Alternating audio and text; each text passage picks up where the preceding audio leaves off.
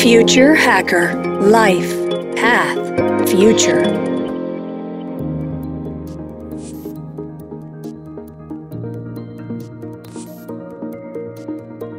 Olá pessoal, bem-vindo ao Future Hacker. Meu nome é André Chaves e temos aqui uma entrevistada muito especial, que é a Adriana Araújo. 26 anos de experiência de jornalismo, né, atuou na TV Globo e na Record como âncora, repórter e correspondente internacional esteve à frente das maiores coberturas jornalísticas do, da última década. Né? Em 2020, lançou um livro, Sou a Mãe Dela, que narra a jornada com a filha que nasceu com uma síndrome ortopédica rara e hoje é estudante de medicina. Super bem-vinda, Adriana, ao Future Hacker. Oi, prazer estar aqui com vocês. André, obrigada pelo convite, pela apresentação. Estou aqui, vamos falar do futuro. Vamos lá, mas antes de falar do futuro, eu quero falar um pouco do passado. Eu quero que você contar um pouco sobre a sua trajetória. E eu quero já de cara já chegar no contexto sobre a última citação do seu livro, que você fala do Saramago, que é se não sais de ti, não chegas a saber quem és. Ah, olha, eu sou uma super fã do Saramago. Tem um livro do Saramago que eu não consegui ler, que é Ensaio sobre a Lucidez. E eu acho que eu tenho que voltar nele nos tempos atuais em que nós vivemos no Brasil. Mas esse conto específico que eu cito no livro, eu reli quando eu estava terminando de escrever o livro Sou a Mãe Dela. E eu sempre me lembrava desse conto porque eu gosto muito dele. E eu reli justamente quando eu estava terminando de escrever o livro, porque o livro foi esse processo para mim.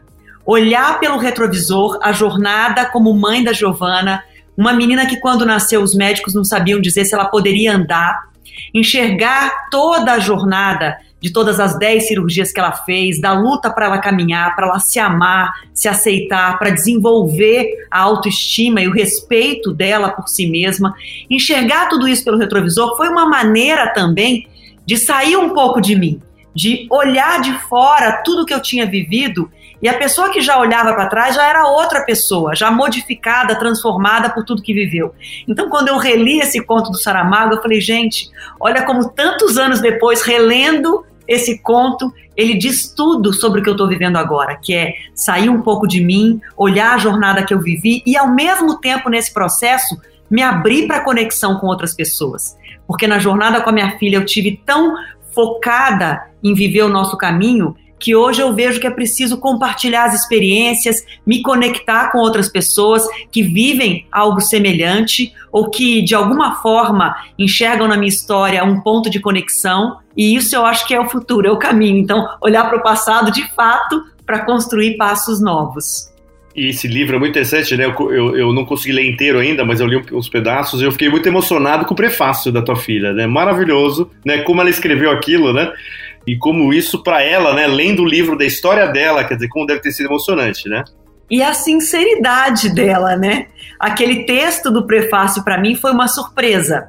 Foi uma ideia do editor, o Guilherme Samora, que teve a ideia de que a Giovana escrevesse o prefácio, e eu deixei que os dois combinassem entre eles para que ela de, de maneira alguma se sentisse influenciada a escrever alguma coisa. Eu falei: "Você está livre para aceitar escrever ou não, e para escrever o que você quiser. E o que mais me comoveu, André, foi a sinceridade dela de falar do sentimento real, de que ela por muito tempo não digeriu bem a ideia de que a história dela virasse um livro, que levou um tempo para que ela entendesse o propósito. E, e o olhar dela para mim, dessa mãe teimosa que ela tem, essa mãe que insiste no que acredita, eu achei carinhoso, sincero e fiquei muito emocionada também com o texto dela. Não, ali é o contexto de uma super mãe, né? Assim, né? Quer dizer, aquilo, quer dizer, o que você fez ali, né? Todo, o que você se dedicou ali. Então eu convido todo mundo aqui que está ouvindo para que compre esse livro, que é um livro muito, muito interessante e emocionante. Como você ressignifica hoje a palavra não? Não, para mim, é só um passo, uma resposta que você ouve, talvez num dia ruim. O problema é que esse dia ruim muitas vezes se repete, muitas vezes, e você bate com a cabeça nesse não muitas vezes. Mas não para mim é combustível. Hoje eu olho para trás e vi que eu fiz dos nãos que eu ouvi pelo caminho com a minha filha combustível. O primeiro não que eu ouvi é ela precisa amputar a perna. Não vale a pena manter a perna dela, é esforço demais, risco demais, melhor amputar. Quando eu escutei essa frase, ela foi um gigantesco não na vida da minha filha. E eu pensava, bom, é abrir mão de tudo, é tipo desistir assim com ela com um ano de vida, e eu não engoli esse não. Então aí começou a jornada das cirurgias, do tratamento, de buscar um sim, ou pelo menos um vamos tentar tentar ela fazer caminhar com as próprias pernas, sentir os próprios pés no chão. Ela nasceu com duas pernas e dois pés, só que muito diferentes do padrão. Um pé direito que a gente praticamente não conseguia enxergar, mas que se eu ouvi o não, que ela não ia poder ter essa perna, que ela tinha que amputar, eu também ouvi um outro médico que me disse: vamos tentar. Ela tem as estruturas ósseas que dá para tentar a correção, o tratamento. Então, esse foi um primeiro não a vencer, não desistir logo na largada. E depois, mais adiante, teve o outro não, que foi o não quando a minha filha já caminhava com as próprias pernas, que entrou caminhando pelo esforço dela numa faculdade de medicina, uma das melhores faculdades do Brasil. A gente se deparou com uma necessidade especial que nunca a gente havia pensado, que era ela ter luvas médicas sob medida, porque a Giovana nasceu com dois dedos na mão direita, equivalente ao polegar e ao dedo mínimo. É uma mãozinha pequena. Quando a gente começou a procurar, aí foi uma coleção de nãos. De não, é impossível, não tem jeito. E mais uma vez a gente teve que ressignificar esse não. Foi um ano nessa busca para fazer o não virar sim quando a gente escreve num livro, né, quer dizer, óbvio que a gente está sempre nessa busca, né, de, de inspirar quem está do outro lado, não deve ter sido, com certeza não foi uma jornada fácil, né, quer dizer, assim, sem altos e baixos, eu imagino que em algum momento ela pode ter se revoltado, como você buscou força, cara, para superar isso? Aonde que você se apegou para ter força para passar todas essas barreiras aí? Na conexão com ela. Não foi fácil. Ela nunca se revoltou, André.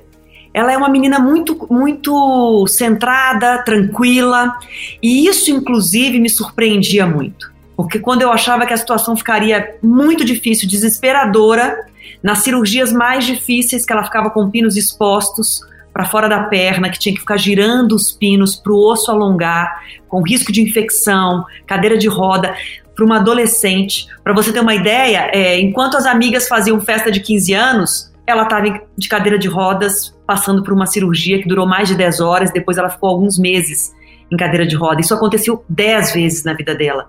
Ela entrou na escola nova, no ensino médio, quando está todo mundo pensando em curtir a vida do ensino médio, ela entrou de cadeira de rodas. Então, assim, muitas situações, eu sei que ela teve que encontrar forças dentro dela, mas ela fez isso com muita calma. E isso me alimentou muito. Isso me, me, me deu muita força. Num momento específico de uma cirurgia, que foi a primeira cirurgia de alongamento, uma das mais pesadas, a dor foi tão intensa que teve um momento que a morfina já não fazia efeito, ainda faltava um tempo para receber a outra dose de morfina, e ela se desesperou, ela chorou, e ela falava assim: o que, que eu fiz para merecer isso?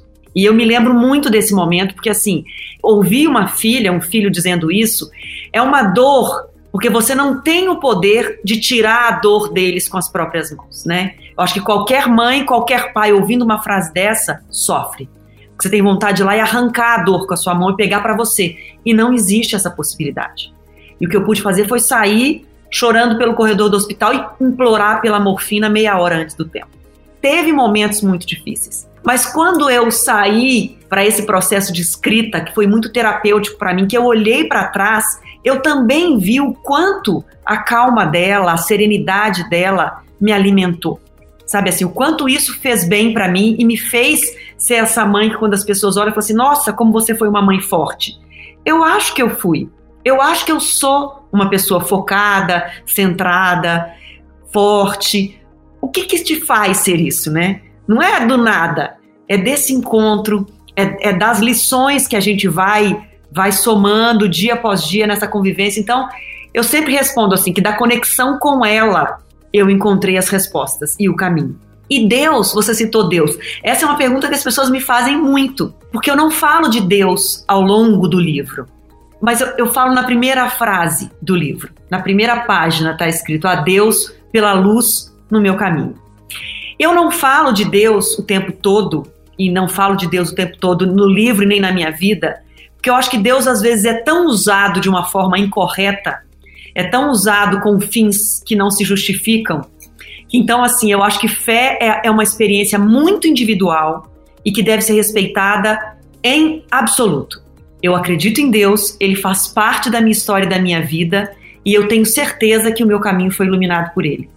E quando eu falo que da conexão com a minha filha eu encontrei força, eu também estou falando de Deus.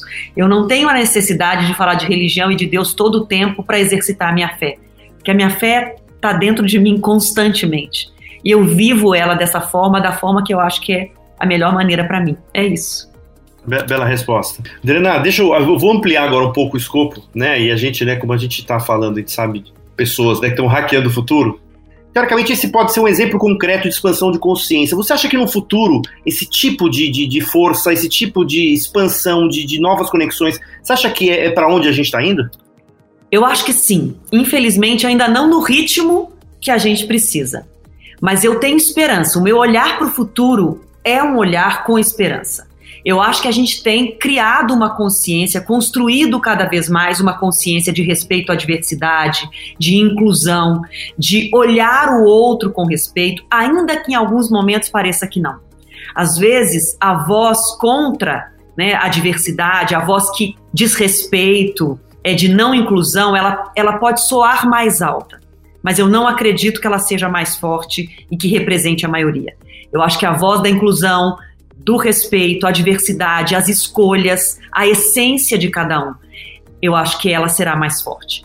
E quando a gente fala disso, curiosamente, André, quando eu estava escrevendo o livro, no início, era um desabafo de mãe, que nem era um livro, era uma escrita terapêutica para mim mesma, para que eu pudesse rever a jornada e botar para fora sentimentos que nem sempre eu pude pude botar para fora e, e, e, e vivenciar plenamente pela intensidade que foi a caminhada com a minha filha.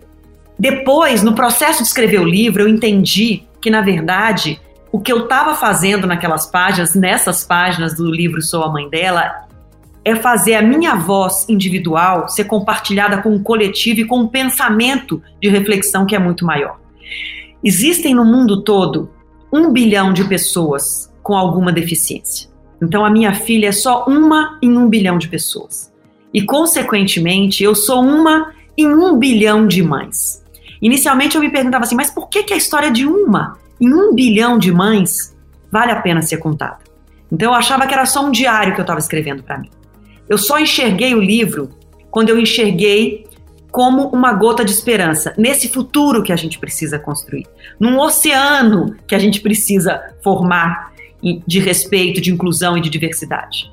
Se essas pessoas são um bilhão de pessoas com deficiência, segundo a, a Organização Mundial de Saúde, é a maior minoria do planeta e elas enfrentam todas as dificuldades que a gente sabe que elas enfrentam de mobilidade, de acesso ao mercado de trabalho, de inclusão educacional. Se elas enfrentam todas essas dificuldades, que futuro a gente quer construir se a gente continuar olhando a pessoa com deficiência como um coitado?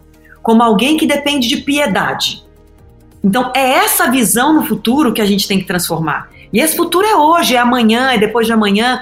Então, eu entendi que o que eu estava contando da história com a minha filha era uma defesa, era uma tentativa de me somar a muitas outras vozes para construir esse futuro.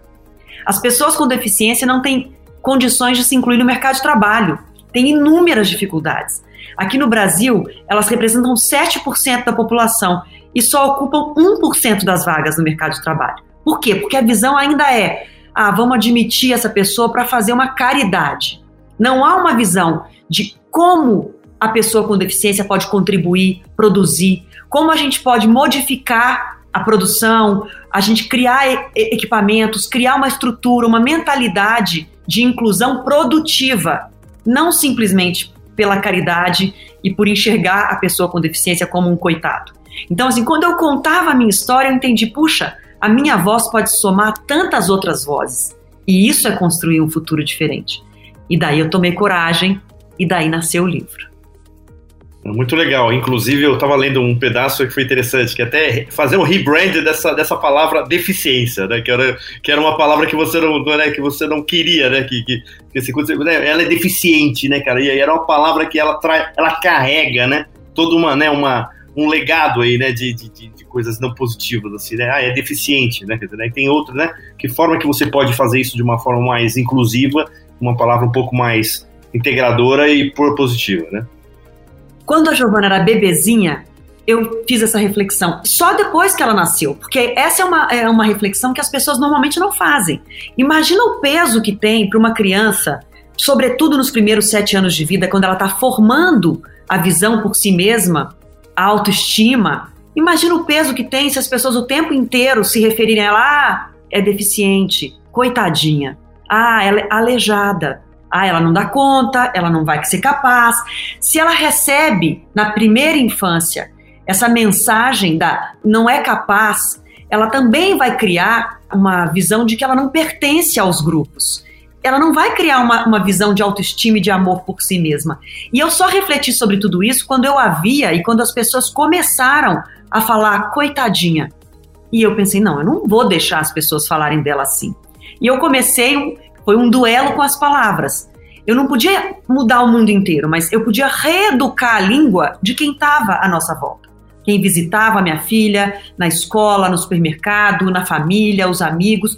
E eu fui trazendo essa reflexão para essas pessoas que me rodeavam, para que elas também mudassem o vocabulário. E eu tenho certeza que foi importante para Giovana.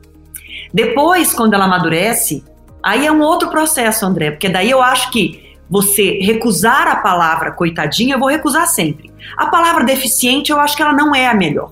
Na largada, ela impõe sobre a pessoa uma sensação de que ela não é capaz e qualificada. E na verdade, o termo que se usa hoje é PCD, pessoa com deficiência, porque a pessoa vem antes da deficiência. O mais importante de tudo hoje é não basta mudar o vocabulário. Inclusão não é deixar de falar coitadinha, deficiente, aleijado, nasceu com problema. É óbvio que tudo isso está errado. Não pode se falar assim porque ofende, porque magoa, porque não ajuda a evolução da outra pessoa. Mas não basta mudar o vocabulário. Então, hoje eu sei que inclusão é dizer sim. Inclusão é você enxergar a possibilidade antes da impossibilidade. É você enxergar uma pessoa que tem uma diferença, qualquer que seja, seja física, intelectual, auditiva, qualquer diferença e olhar para aquela pessoa como um indivíduo. O que você deseja construir, realizar, fazer e enxergar possibilidades e ajudar aquela pessoa a abrir caminhos.